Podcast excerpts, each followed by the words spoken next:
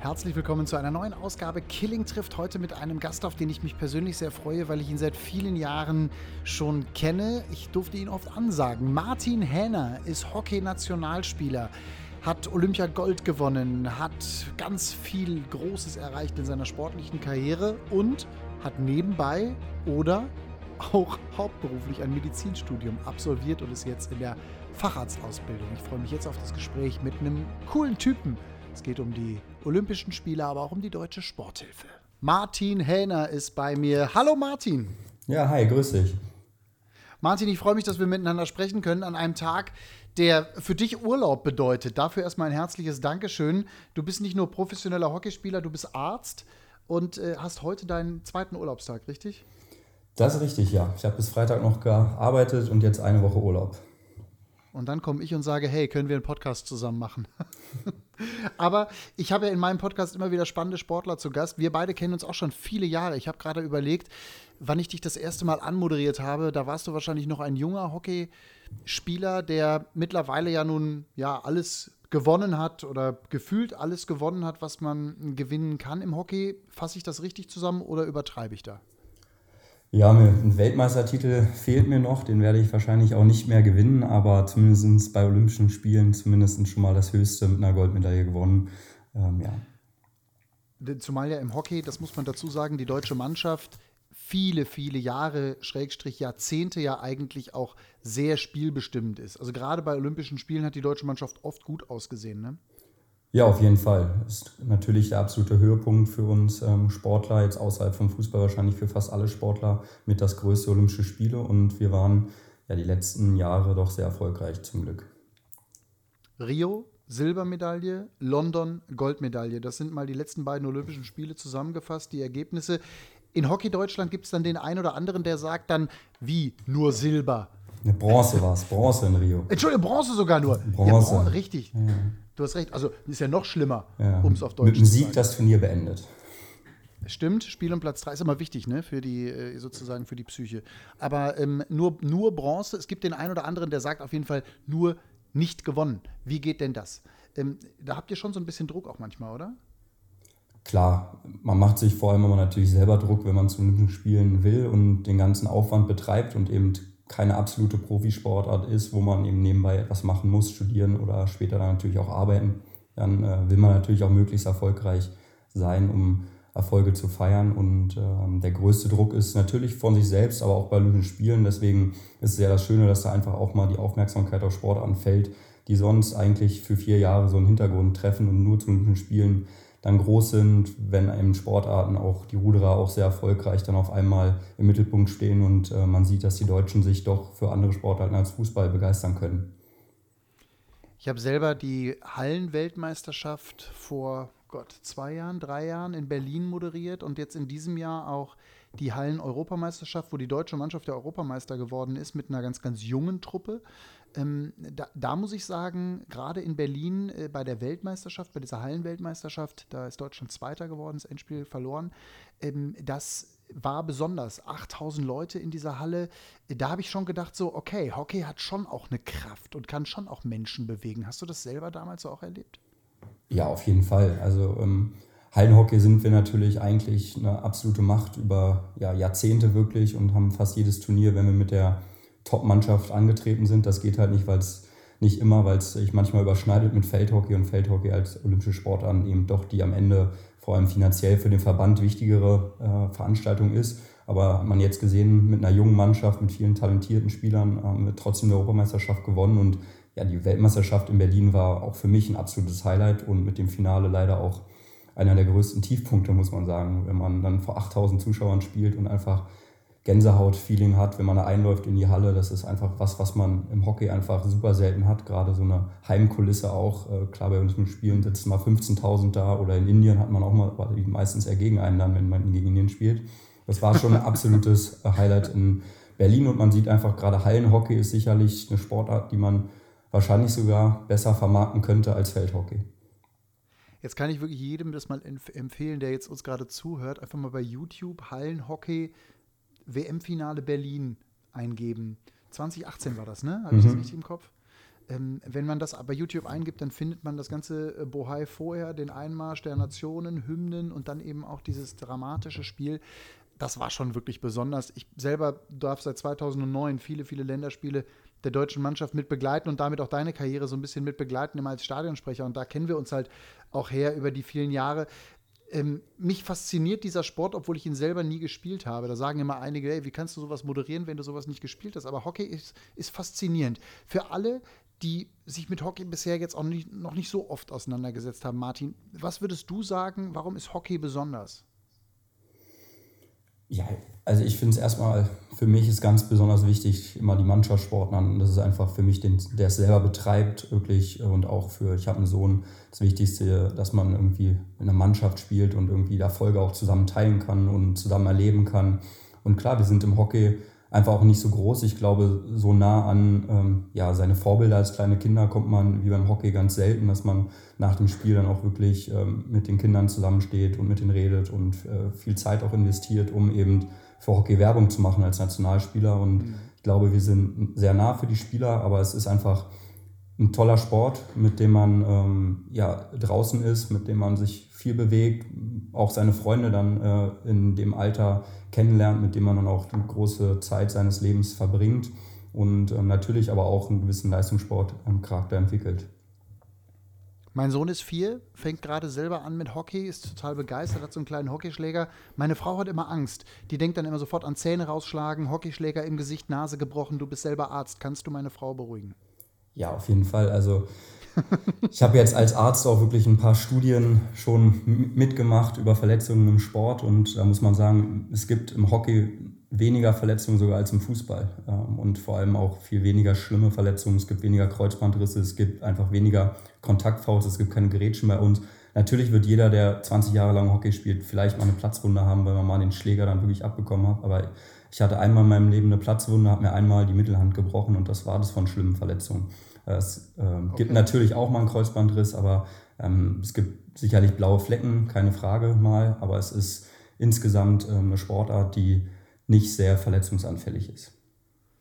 Martin, du bist Kapitän der deutschen Nationalmannschaft, richtig? Ähm, nicht mehr. Wir haben ja einen Trainerwechsel, genau, ich war es, einen Trainerwechsel gehabt zu Kais Al-Sadi und der Tobias Hauke dann zum neuen Trainer, äh, neuen äh, Kapitän Nein, ernannt. Und ähm, bin jetzt im Mannschaftsrat aber weiter. Okay, also was ich nur damit sagen will, du bist Kapitän gewesen dieser Mannschaft, du bist weiter Nationalspieler, du hast dich auch selber entschieden, Olympia 2021. Wir sprechen gleich über die Verschiebung und über diese ganze Zeit, die ja für euch Sportler, glaube ich, ziemlich heftig gewesen ist, weil eben dieses Ziel auf einmal weg war und eben Corona-bedingt nicht stattfinden kann und verschoben worden ist. Und trotzdem will ich nochmal sagen, dass du eben in deinem Sport einer der Besten unseres Landes bist und eine tolle Karriere gemacht hast neben deinem aufwendigen Medizinstudium. Ich glaube, jeder, der sich ein bisschen mit dem Thema Studium beschäftigt hat, weiß, dass ein Medizinstudium mal nicht ebenso auf einer Arschbacke abzureißen ist. Ganz im Gegenteil, das ist ziemlich heftig.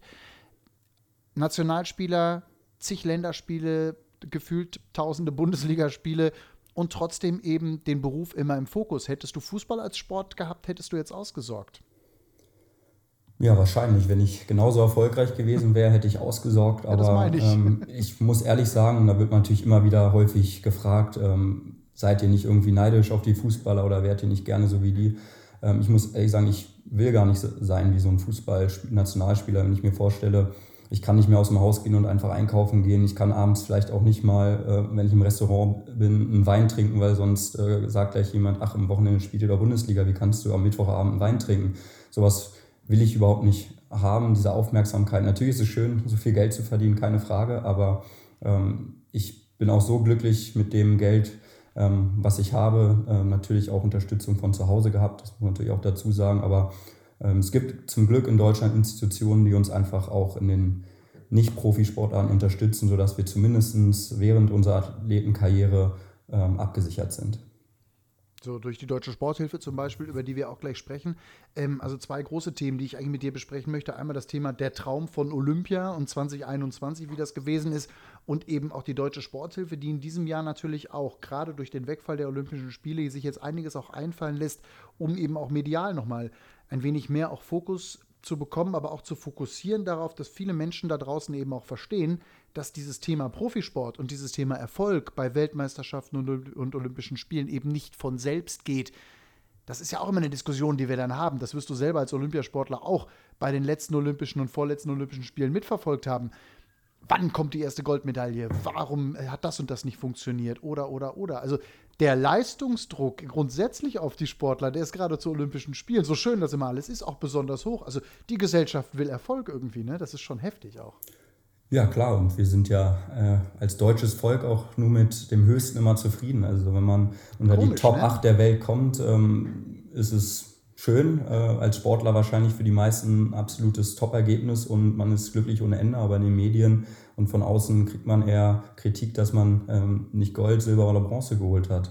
Ähm, das ist, ja, wir sind sehr anspruchsvoll in Deutschland. Deswegen sind wir wahrscheinlich aber auch in vielen sehr gut. Nicht nur im Sport, sondern auch in der Wirtschaft. Aber natürlich ist es auch ein gewisser Druck und diesem Druck können wahrscheinlich auch nicht alle gerecht werden. Warum ist das eigentlich in diesem Land so? Also ich habe immer so den Eindruck, in anderen Ländern, da werden die Sportler auch nochmal anders für vierte, fünfte, sechste Plätze gefeiert und übrigens auch in anderen, ja, in anderen Jahreszeiten. Also nicht nur in, der, in der Olympia, im Olympiajahr irgendwie medial in den Fokus gerückt, sondern da wird auch Sport ganz anders nochmal auch im Fernsehen übertragen. Liegt es auch daran, dass wir bei uns so viel auch auf den, Fu auf den Fußball fokussieren? Ja, also sicherlich ist es so, dass wir ganz anders ähm, ja, im Sport aufwachsen, wie wahrscheinlich äh, andere Länder, Amerika sicherlich ganz extrem durch äh, den College-Sport einfach. Wir haben einfach einen absoluten Vereinssport hier in Deutschland, deswegen ähm, sind wahrscheinlich viele Menschen auch viel weniger mit Sport in Kontakt, als wenn man in Amerika ist, man halt aus dem College, da gibt es verschiedenste Sportarten ähm, und da ist es das Größte am College halt am Wochenende, wenn die Mannschaft im Football, Baseball oder was auch immer spielt, das ist eine Riesenfeier und man verbringt das und man verbindet einfach was damit und das ist in Deutschland sicherlich ähm, nicht ansatzweise der Fall. Mhm. Ganz komisch, ja, aber das stimmt natürlich. Also gerade das Thema Sport in, in, äh, den, in den Vereinigten Staaten ist natürlich schon auch äh, absolut ich finde es übrigens geil. Also gerade so dieses Miteinander sein, auch mit der Mannschaft mitfiebern. Alle haben irgendwie die Pullis an ja. mit den entsprechenden Namen der Colleges drauf. Da ist so, so, eine ganz hohe Identifikation auch, ne? Ja, auf jeden Fall. Also ich finde amerikanischen Sport auch ähm, ja, toll. Ich äh, gucke sehr gerne Football. Ähm, auch über die letzten Jahre immer mehr. Das ist einfach was, womit die Leute sich identifizieren, aber dann auch ihr ganzes Leben lang eben dieses Interesse am Sport behalten. Und das sieht man ja auch, dass während Olympischen Spielen ist es ja schon so, dass Millionen von Menschen sich Sportarten angucken, die sie sich zwischen den Olympischen Spielen niemals angucken oder auch gar keine Möglichkeit. Ja, morgens um neun, kein, ne? genau. drei Millionen Zuschauer ja. Curling und so. Ja, aber sie haben auch erstens keine Möglichkeit häufig oder man muss irgendwo im Internet mittlerweile irgendein, äh, irgendwas finden, wo man irgendeine Sportart gucken kann. Das ist natürlich ähm, schwierig und macht es diesen Randsportarten nicht einfach nicht einfach, aber wir wollen jetzt auch nicht nur klagen und irgendwie Trübsalblasen, alles so schwierig, sondern im Gegenteil. Das ist ja auch geil irgendwie. Also ich habe immer den Eindruck, gerade bei euch Hockeyspielern, das ist so eine richtige Hockeyfamilie auch, ne? Also da ist natürlich Rivalität auch unter den eigenen, äh, den einzelnen Vereinen, gerade in Hamburg ja auch ganz heftig, äh, aber auch Köln, Mülheim und wie sie alle heißen oder du in Berlin, klar. Da ist schon auch Rivalität und da geht es auch zur Sache, aber ihr seid auch gerne gemeinsam unterwegs. Also wer Hockey spielt, feiert auch gerne zusammen. Ich wage diese These.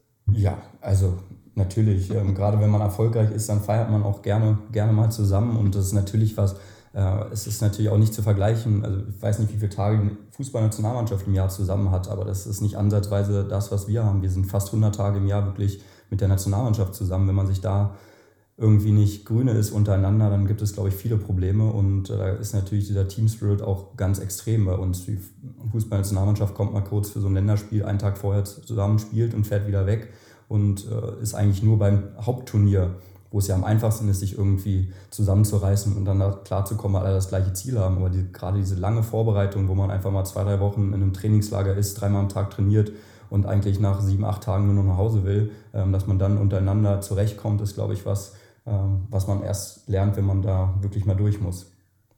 Wie macht ihr das eigentlich? Also, wenn ich mir jetzt überlege, 100 Tage im Jahr mit der Nationalmannschaft zusammen. Nächstes Jahr sind die Olympischen Spiele dann in Tokio, sollen entsprechend nachgeholt werden. Also, voller Job als Arzt plus Olympia-Vorbereitung plus Ligaspiele oder spielst du gar keine Liga mehr? Doch, wie, wie doch, Feldbundes, Feldbundesliga, ja, muss ich, also ich kann ja nicht Feld, du, ne? Feldbundesliga, also Halle darf man aussetzen, wird auch häufig mal gerne gesehen, dass man einfach diese Phase November, Dezember, Januar ähm, auch ein bisschen Zeit hat, um einfach Grundlagenausdauer, Fitness, Kraft und sowas mehr zu arbeiten und eben nicht äh, Hallenhockey spielt. Ähm, aber Feldhockey ähm, muss man spielen, um einfach drin zu bleiben und auch immer wieder auf hohem Niveau sich zu messen. Okay, aber, aber äh, ich sag mal, der Arzt, du machst ja jetzt, du hast ja jetzt auch eine 20-Stunden-Stelle wahrscheinlich im Krankenhaus, oder? Nee, ich habe eine ganz normale 40-Stunden-Stelle ähm, dort, aber man muss natürlich sagen, also mein Chef unterstützt mich ähm, extrem am Martin-Luther-Krankenhaus in Berlin. Ich mache nur Frühdienste, was jetzt für Orthopädie, Unfallchirurgie schon absoluter Luxus ist. Das heißt, ich fange 7.30 Uhr an zu arbeiten und habe 16 Uhr Feierabend. Und das ähm, geht auch ohne Überstunden dort. Und äh, wenn ich mit der Nationalmannschaft weg bin, übernimmt die deutsche Sporthilfe den Verdienstausfall. Das heißt, ich kriege mein volles, Monat, volles Monatsgehalt und die deutsche Sporthilfe jetzt in der Theorie, wenn ich die Hälfte des Monats weg bin, zahlt die deutsche Sporthilfe bis zu einer bestimmten Grenze die Hälfte meines Gehalts an meinen Arbeitgeber, sodass zumindest der Arbeitgeber finanziell keine Einbüßen hat, man natürlich aber als Person ähm, im Stellenschlüssel fehlt, um ähm, da zu sein. Also es geht nur, wenn der Arbeitgeber in einer solchen Phase der Karriere auch wirklich mitspielt. Anders geht das gar nicht. Ja, auf jeden Fall. Ohne, also ohne diese Zusage wäre es einfach, das würde vielleicht zwei, drei Monate gehen, aber wenn ich halt am Wochenende 24-Stunden-Dienste habe und dort aber Bundesliga ist, dann habe ich 24-Stunden-Dienste am Samstag und muss Sonntag spielen. Wir haben äh, auch äh, an den Wochenenden meistens Doppelwochenenden in unserer Bundesliga, das heißt, wir spielen Samstag und Sonntag. Das wäre wär nicht machbar und irgendwann würde es einfach in Verletzungen enden.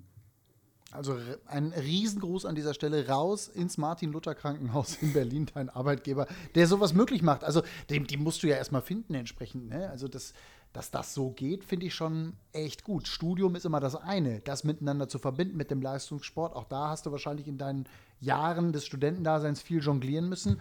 Aber mit einem Arbeitgeber ist das nochmal eine andere Nummer. Und die Mai, oder wobei, viele von euch arbeiten mittlerweile auch. Ne? Also wenn ich mir die Nationalmannschaft so anschaue, das ist so ja, also, mittlerweile. Ja, ich würde sagen, ein Drittel arbeitet, zwei Drittel sind ähm, Studenten, ähm, für die es natürlich noch ein Tick einfacher ist, aber es gibt natürlich immer wieder ähm, auch Ältere, auch ein Tobias Hauke, der schon Kinder, auch ein Kind hat ähm, und im Familienbetrieb eingestiegen ist. Das ist natürlich auch nicht einfach, wenn man da sowas übernehmen will, das Ganze mit so wenig Anwesenheiten auch gut über die Bühne zu bringen. Und wenn man Leistungssportler ist, dann hat man meistens auch den Anspruch, äh, woanders gut zu sein und nicht einfach nur irgendwie da zu sein, um abzusitzen und sein Geld zu bekommen, sondern man hat auch Ansprüche, dass man irgendwann in seinem Bereich richtig gut wird. Also Arbeit von 37 morgens bis 16 Uhr circa, dann Training. Genau. Und jeden Tag? Jeden Tag. In so einer, in so einer Olympia-Vorbereitung und dann irgendwann möchte die Ehefrau auch nochmal zumindest zehn Minuten Martin und der kleine Sohn auch nochmal zehn Minuten Papa, ne?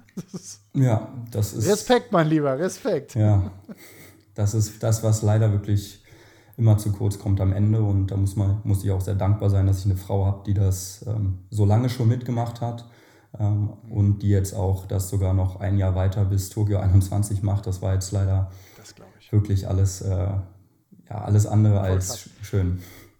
Das, ich wollte gerade sagen, du, du hast deiner Frau dann irgendwann gesagt, Schatz, ich mache, ich mache weiter. Oder ihr habt das in, zusammen entschieden wahrscheinlich. Aber das ist ja eine Entscheidung. Also zu sagen, okay, Corona ist jetzt da, hat uns alle unterschiedlicherweise getroffen, logisch. Aber Olympia, noch mal ein Jahr dranhängen. Äh, deine Frau hat auch gedacht, okay, Martin, nach Olympia ist endlich Schluss. dann habe ich dich ein bisschen mehr für mich. Nee, ne? Ja, ja, es war alles durchgeplant. Es war ein Job durchgeplant. Ich wäre vor einem Jahr ins Unfallkrankenhaus in Berlin gewechselt. Wir müssen so, machen so eine Rotation, um einfach die Unfallchirurgie auch mit abzudecken. Ähm, wechseln da ein Jahr hin. Das wäre jetzt zeitlich nach Marzahn in Berlin zu fahren, äh, mit Hockey im Südwesten von Berlin einfach nicht möglich.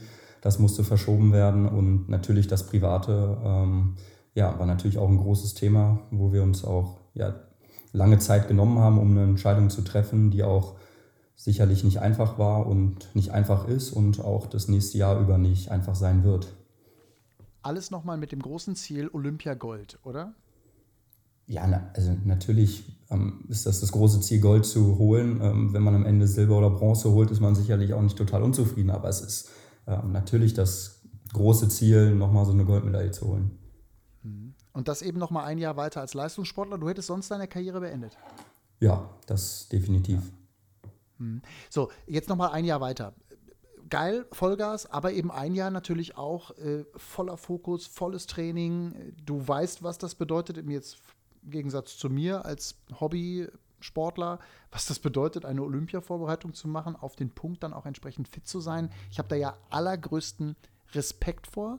Sprichwort, äh, Stichwort, aber auch hier Sporthilfe. Das heißt, für die Kollegen, die ja jetzt in diesen Tagen auch echt wirbeln, äh, bedeutet es ja auch, ja, auch im Prinzip der Kalender um 365 Tage verschoben. Das heißt, auch die Sporthilfe hat da eine Menge zu tun. Ich wage die These und sage, ohne die Sporthilfe würde es bei den meisten von euch gar nicht funktionieren, richtig? Auf jeden Fall. Also ich kann definitiv äh, von den meisten in der Nationalmannschaft bei uns reden, aber am besten natürlich über mich selber. Ohne die Sporthilfe hätte ich sicherlich vor ein paar Jahren schon meine Karriere beendet. Ohne den Verdienstausfall ähm, hätte ich, ähm, ich hab, arbeite jetzt seit zweieinhalb Jahren, hätte ich vor zweieinhalb Jahren nach der Weltmeisterschaft definitiv aufgehört.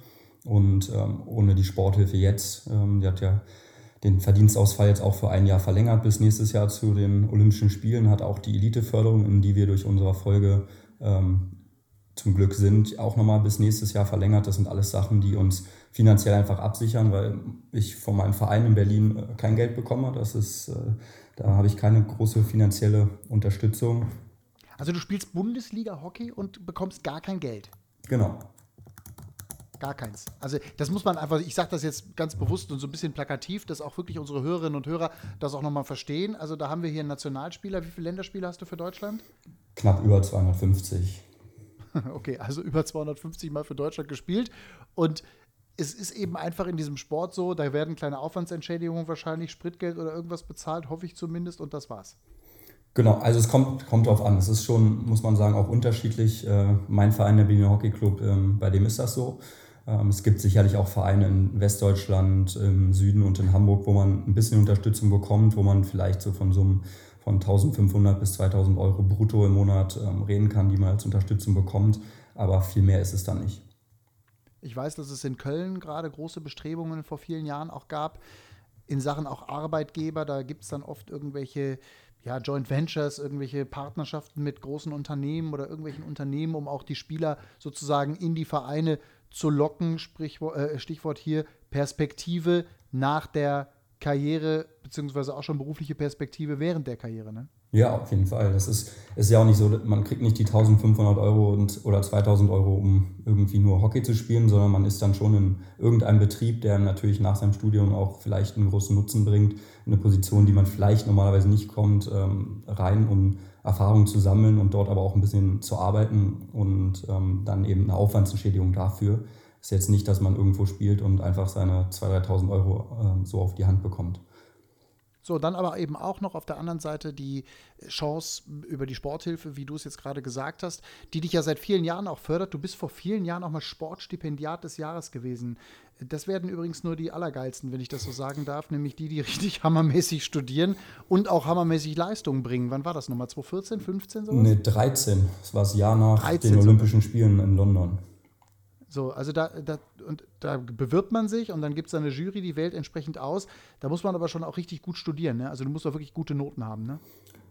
Genau, also es gibt eine Jury, die am Ende dann, glaube ich, auswählt und dann gibt es die fünf Leute in Deutschland von allen, die sich beworben haben, die dann ähm, ausgewählt sind und dann war es damals schon so eine Online-Abstimmung oder über YouTube-Klicks war es damals, glaube ich, bei mir und jetzt ist es, glaube ich, über Likes mittlerweile ähm, alles steuerbar, sodass der Zuschauer am Ende dann doch entscheidet. Aber klar, man muss irgendwas herausragend gemacht haben, man muss im Sport erfolgreich sein und man muss aber auch im Studium eine besondere Leistung gezeigt haben. Was war eigentlich in deiner Karriere wichtiger, Studium oder der Sport? Ich sage jetzt mal gerade so in dieser Zeit damals, 12, 13, 14. Ja, es, es kommt immer auf die Jahre an. Im olympischen Jahr sicherlich äh, muss man sagen, der Sport. Ähm, ich habe äh, das Semester vor Olympischen Spielen ausgesetzt und erst danach ähm, dann mein Physikum damals gemacht. ein halbes Jahr dadurch im Endeffekt Zeit verloren, wenn man es so nennen will, im Studium, aber eben eine Goldmedaille in London geholt.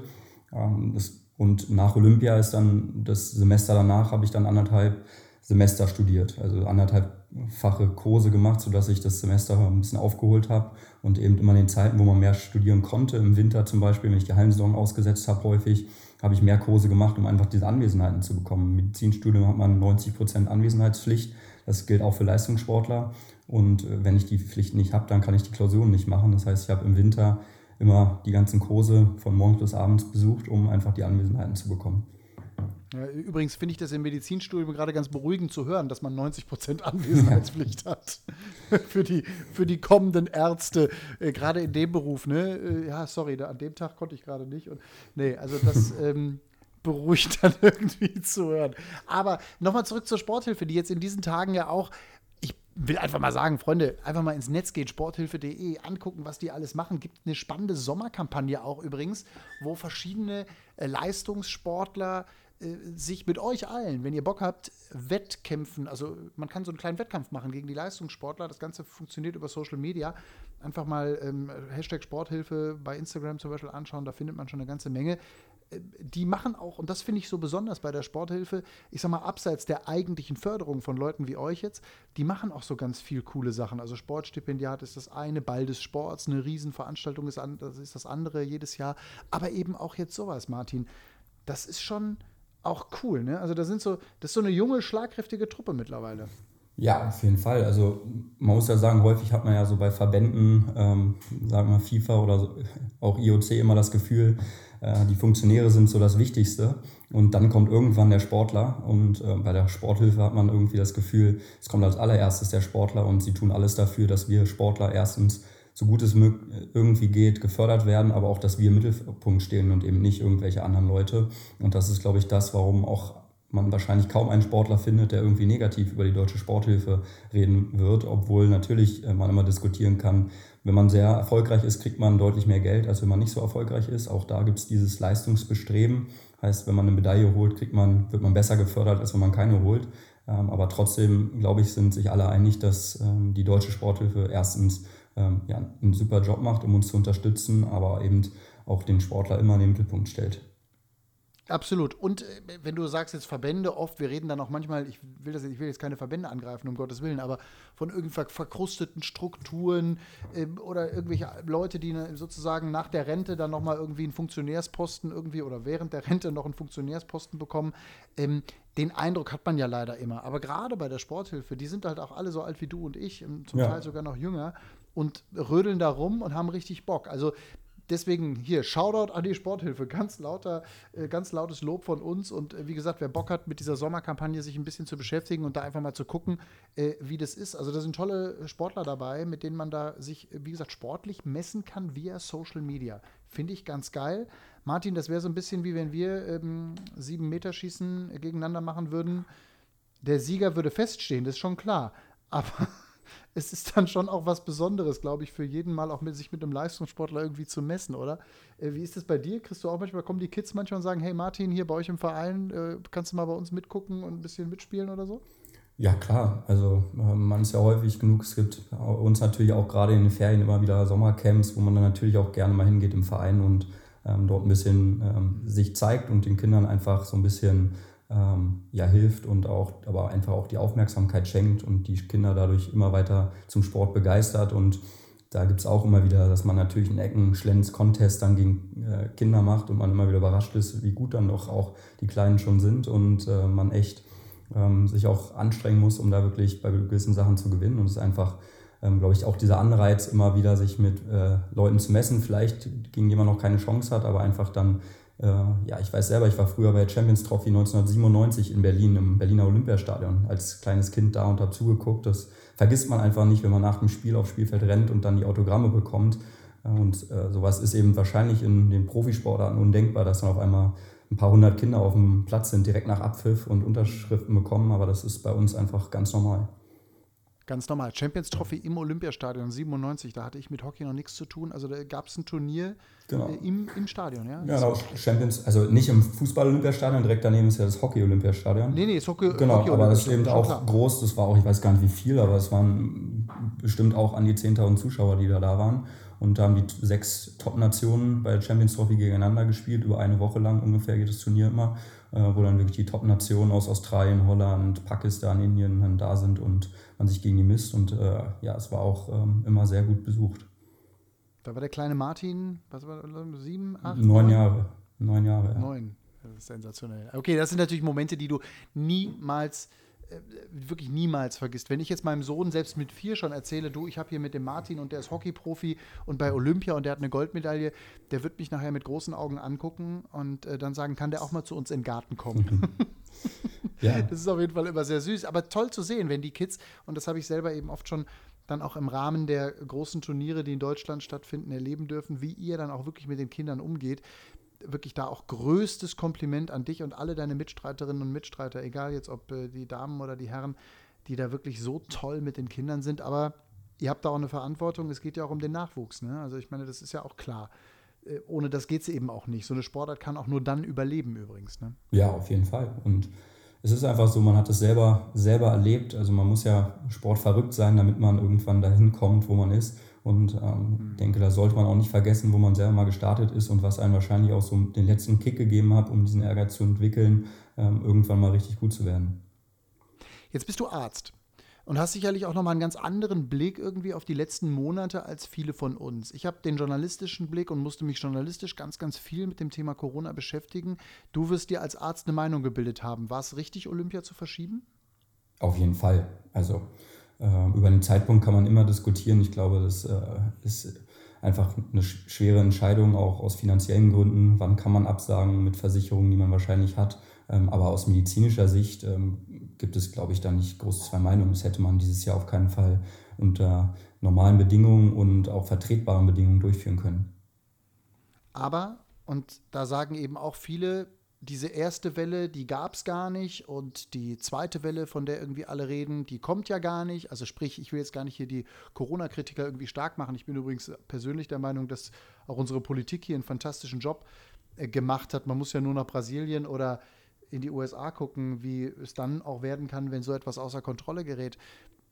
Kannst du trotzdem diese kritischen Stimmen auch nachvollziehen oder will dir das auch gar nicht in die Birne rein, ehrlich gesagt? Ja, natürlich kann ich es irgendwie nachvollziehen, ähm, dass man ja, die Zahlen in Deutschland sieht, die jetzt, äh, ich glaube, wir haben nicht mal 6000 Infizierte aktuell. Also es ist ja auf 80 Millionen, über 80 Millionen Einwohner natürlich so, man sagt, ja gut, was soll da passieren? Aber man sieht einfach, wie wenig Infizierte äh, für wie viel Schaden sie sorgen können. Das hat man, wenn man Bilder aus Italien gesehen hat, ähm, einfach, also die kann ich zumindest nicht vergessen, wenn man in die Intensivstationen sieht und die überfüllt sind, was man in Amerika gerade sieht mit über, über 70.000 jeden Tag Neuinfizierte. Das sind einfach Sachen, die man, glaube ich, einfach nicht leugnen kann. Und wir können bisher sehr dankbar sein, dass wir erstens ein wahrscheinlich weltweit mitführendes medizinisches Gesundheitssystem haben, wo wir einfach dauerhaft gut versorgt sind, nicht wie in Amerika Leute, die einfach nicht krankenversichert sind, nie beim Arzt sind, deswegen auch von Medikamenten wahrscheinlich schlecht eingestellt sind und die sowas natürlich noch mal härter trifft.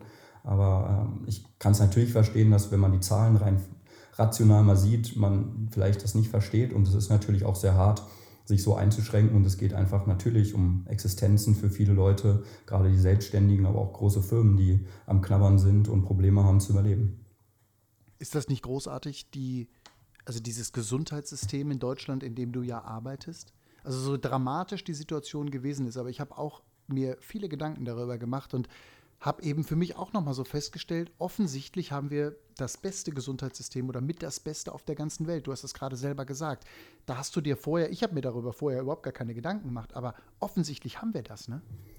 Ja, also es ist natürlich nicht wissenschaftlich jetzt, aber es ist äh, zumindest ein Nein, gefühlte, gef, gefühlt schon so, dass, also wie soll man sich sonst erklären, dass wir in Deutschland ähm, so gut von der ähm, Rate der Leute, die gestorben sind an der Erkrankung, so gut weggekommen sind. Und äh, ich habe es ja uns selbst im Krankenhaus gesehen. Wir haben innerhalb von einem Tag auf den anderen die Anzahl unserer Intensivbetten äh, einfach verdoppelt. Das heißt, wir haben normalerweise 15 Betten und äh, auf der Intensivstation von einem auf den anderen Tag hatten wir dann 13 zusätzliche nur für Corona-Patienten. Die waren nie ansatzweise voll. Ähm, wir hatten, glaube ich, nie mehr als. Das wollte ich gerade fragen. Ich wollte gerade fragen, habt ihr, aber ihr habt Patienten gehabt im Krankenhaus, oder? Wir hatten welche, ähm, aber mehr als so fünf, sechs, glaube ich, waren zeitgleich auf der Intensivstation jetzt nie. Wir hatten noch eine extra Station, die dann auch freigemacht wurde, ähm, wo man eben nicht, äh, die nicht intensivpflichtig waren. Da waren eben auch mal mehr als fünf, sechs, aber es war nie so, dass wir in unserem Krankenhaus ähm, an die Grenze kamen, dass wir ähm, die Leute nicht mehr versorgen können. Und das war, glaube ich, kein einziges Krankenhaus. Dieses extra Krankenhaus, was auf dem Messegelände gebaut wurde, wurde ja bisher zum Glück auch noch nicht äh, gebraucht. Und äh, das sind, glaube ich, Dinge, die uns ja, sehr optimistisch erstmal stimmen können. Aber es weiß eben auch keiner, was passiert, was über den Winter passieren wird. Kommt da wirklich vielleicht, wenn in kälterer Zeit dann ähm, das Virus doch nochmal sich verändert oder was auch immer, äh, nochmal eine Welle. Es ist einfach so ein bisschen ja, in den Tag hineinleben und ähm, hoffen, dass es uns hier nicht nochmal trifft. Musstest du euch oft Fragen beantworten in dieser Zeit aus dem Freundeskreis? Hey Martin, du bist doch Arzt, erklär mir das mal oder was ist denn da los?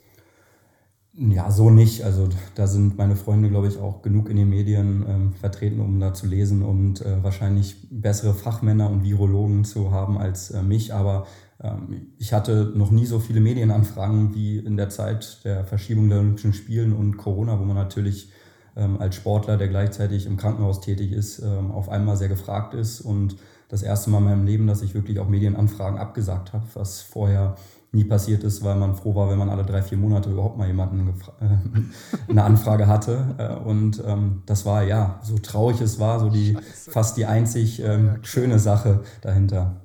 Hm, ich weiß genau, was du meinst. Äh, wer hat da alles gefragt? Also von, von bis? Also ja, also es, es war, ähm, die Bildzeitung war bei uns im Krankenhaus, es war ähm, die Sportreportage mit Jochen Breyer war bei uns im Krankenhaus, hat bei uns gedreht. Also es waren auch wirklich, ähm, ja, Bekannt. jetzt nicht nur regionale Medien, sondern auch ähm, deutschlandweit so ein Z, äh, eine Sportreportage, die ja doch viele Menschen gucken, äh, oder ein großer Videobeitrag äh, in der Bildzeitung, äh, was auch immer man von der Bild halten will. Aber das sind Sachen, die, die interessieren sich selten für den Hockeysport.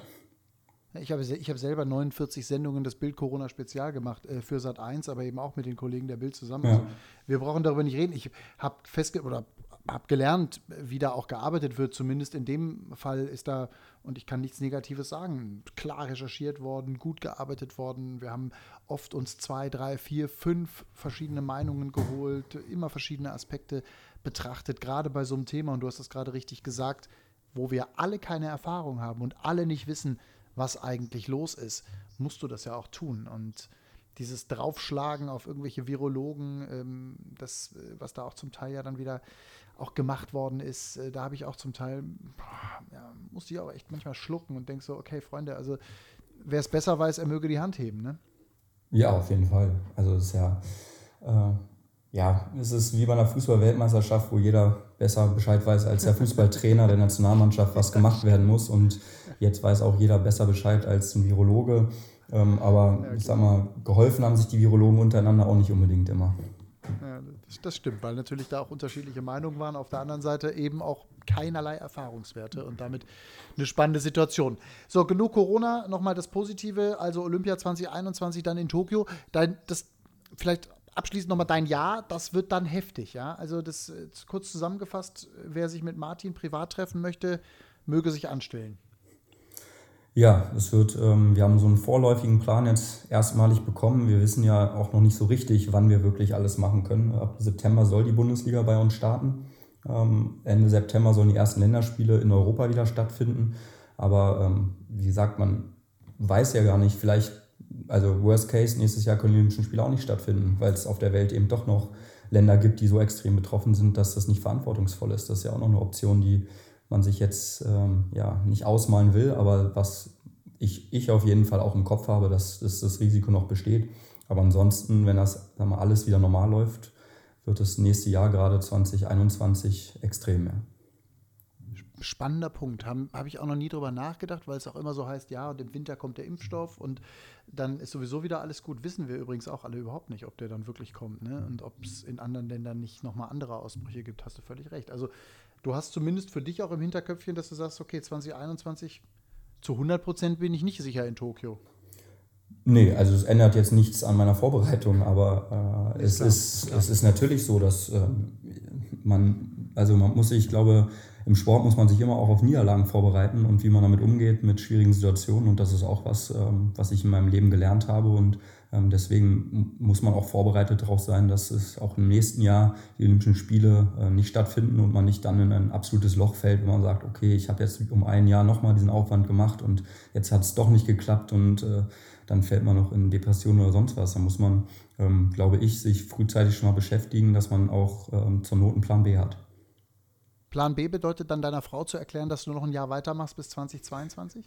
Nein, also wenn die Olympischen Spiele nochmal ver verlegt werden, dann ähm, werde ich auch äh, definitiv meine Karriere beenden. Das äh, wären sie jetzt um zwei Jahre ver verlängert worden, also nach 2022 hätte ich auch nicht weitergemacht. Das ähm, wäre zu viel. Ähm, das eine Jahr war gerade so eine Grenze, die es extrem schwer gemacht hat, irgendwie zu sagen, ja, ich höre jetzt auf und ähm, ja, lass meine Karriere von einem Virus beenden und nicht von, ähm, ja, ich werde nicht nominiert oder ich bin nicht mehr gut genug oder ich bin vielleicht im schlimmen Fall auch verletzt.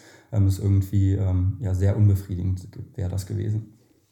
Soll dann aber eben einfach so sein, wobei wir ja positiv nach vorne schauen und eben hoffen, dass du für Deutschland dann an den Start gehen wirst in Tokio, ähnlich wie alle anderen und äh, die Horrorszenarien, die wir da jetzt ja gerade so ein bisschen an die, an die Wand malen, die hätten ja viele, viele weitreichende Folgen, auch für ganz viele andere Veranstaltungen, für ganze Branchen. Also ich möchte ja gar nicht an die Theater und an die vielen, vielen kleinen Kulturbetriebe, Sportbetriebe denken, die von Zuschauereinnahmen übrigens abhängig sind und die alle vor dem Ausstehen. Also da haben wir ja nun dann ganz andere Probleme, glaube ich, auch in unserer Gesellschaft als nochmalige abgesagte Olympische Spiele. Ich glaube, da hat auch jeder Verständnis, dass, äh, dass dann sowas möglicherweise auch nicht geht. Aber erstmal sieht es ja alles danach aus, dass es geht. Martin, ähm, abschließende Frage, abschließender Punkt nochmal, so eine Karriere mit Anfang 30 dann zu beenden. Ähm, wirst du in ein Loch fallen? Oder also du wirkst sehr reflektiert, du hast, du scheinst dich damit sehr genau beschäftigt zu haben, aber manche Leistungssportler berichten immer wieder auch von diesem Loch, wenn der Applaus dann fehlt. Hast du Angst davor?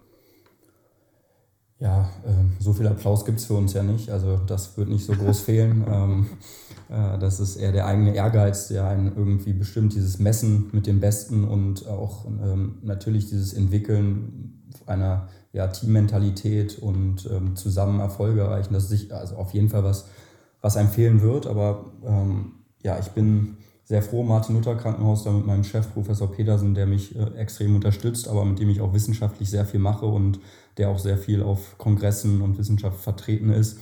Und ähm, das ist sicherlich ein Feld, äh, was ich mir auch gut vorstellen kann, dann nach den Olympischen Spielen deutlich zu vertiefen. Dafür drücke ich dir natürlich nicht nur alle, alle Daumen, sondern ähm, hoffe, dass ich das auch äh, aus mittelnaher Ferne, äh, nenne ich es jetzt mal vorsichtig, wir leben ja nun in der gleichen Stadt, auch so ein bisschen mitverfolgen kann. Und ähm, Jetzt weiß ich übrigens seit heute auch, wo ich mit meinen Schulterschmerzen hingehen kann, Herr Doktor. ja, bist das immer willkommen bei uns. Gut zu Also ist man eigentlich mit über, ist man eigentlich mit, ist das normal, du sag mal mit 40, dass da irgendwie anfängt, das Knie weh zu tun und die Schultern weh zu tun? Also manchmal komme ich mir ja vor wie mein eigener Großvater. Das kann ja nicht wahr sein. Ja, wenn es erst mit über 40 anfängt, also da ist man, glaube ich, ich bin, Ich bin über 40, es geht, es geht, es geht gerade so langsam los. Ja, also. Ja? Ich merke auch immer mal wieder, dass man doch mehr Wehwehchen mit äh, auch Anfang 30 hat als mit Anfang 20. Also ich glaube, das ist auch das ist was Normales, was uns irgendwie im Laufe unseres Lebens immer wieder äh, verfolgen wird. Ich, ich habe neulich, also neulich ist gut, mein Sohn Kindertouren vor einem Jahr ungefähr, ne? Da war so eine Boxsprung, so eine, so eine Boxsprunganlage, so, so ein Kasten, weißt du, so mit wie die wie früher in der Schule. Ja. Und der stand dann da so und da mussten die hochklettern und auf der anderen Seite auf die blaue Matte. Und ich habe dann gedacht, ey, da bin ich doch früher immer so in der Hocke drüber. Ja, gar kein Problem. Und dann bin ich vor dieser ganzen Truppe, gar, gar viele, also alles so Dreijährige, bin ich da angelaufen auf dieses Sprungbrett drauf und wollte ganz galant in der Hocke, ey, dann bin ich mit den Füßen hängen geblieben und dann wirklich vorne über, ich habe ich hab mir so wehgetan, die, die Hüfte hat mir wehgetan, wirklich, ich, es war so und peinlich. Keiner hatte ein Handy dabei und hat es gefilmt. Keiner hatte ein Handy dabei und hat es gefilmt zum Glück. Es, ich habe nur dann gedacht, du darfst auch so eine Scheiße mit 40 nie mehr machen. Das ist eben einfach so. Also der, wir du bist doch auch im Herzen immer noch 23 oder nicht? Wenn überhaupt, ja, natürlich.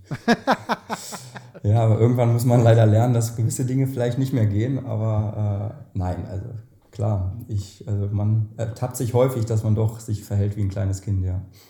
In der Tat. Äh, unterhalten sich zwei Großväter über die Sporthilfe, den Sport. So. Nicht, dass dieser Eindruck jetzt hier entsteht. Also, wir bleiben ja im Herzen alle jung und das ist auch gut so. Martin, vielen Dank. Viel Erfolg fürs Jahr, viel Erfolg für die weiteren beruflichen Steps. Du bist jetzt Assistenzarzt im Moment, ne? Das vielleicht auch noch ganz kurz erklärt. Wie, wie geht das weiter? Also, das ist ja auch eine, eine Challenge, die man so ja, leistungssportmäßig. Geht, ne? Über viele Jahre. Ja, sechs Jahre haben wir für, also Assistenzarzt für Orthopädie und Unfallchirurgie. Die Ausbildung sind sechs Jahre. Ich habe jetzt zweieinhalb hinter mir. Ähm, also habe da noch eine kleine Strecke, bis ich dann Facharzt bin. Wie lange hast du studiert? Ich habe ähm, Regelstudienzeit sind sechseinhalb Jahre und ich habe ähm, acht Jahre studiert. Okay, also acht Jahre plus sechs Jahre, das heißt eine Ausbildung 14 Jahre sozusagen lernen, lernen, lernen, um dann irgendwann der Facharzt zu sein. Genau. Respekt. Ist eine lange Zeit. Aber auch eine coole Zeit und viele werden jetzt denken, den Martin Hähner, den google ich doch nochmal, den schaue ich mir mal bei Instagram an und dann schreibe ich dem irgendwann hier, was weiß ich, der kleine C tut weh oder so. Ich hoffe, du wirst dich, äh, du wirst ein paar nette Nachrichten bekommen. Also dem könnt ihr übrigens folgen. Martin Hähner 6, ne? Genau, mit AE. Martin Hähner mit AE bei Instagram. Einfach mal reinklicken. Martin, danke. Ich wünsche dir jetzt noch einen schönen Urlaub. Ja, Grüße an die. Family. Wir wollten 30 Minuten machen, es sind 45 geworden. Ja, wenn zwei Schnattertanten hier loslegen, du. Ja. Danke für deine Zeit. ja, vielen Dank. Hat auf jeden Fall Spaß gemacht.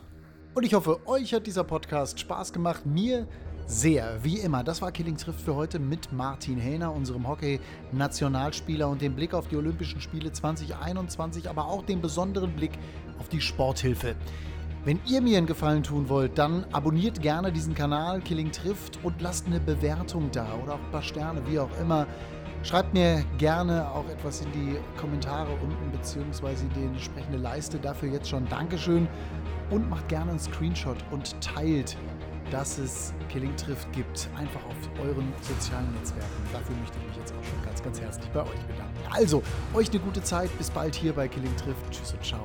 Auf Wiederhören.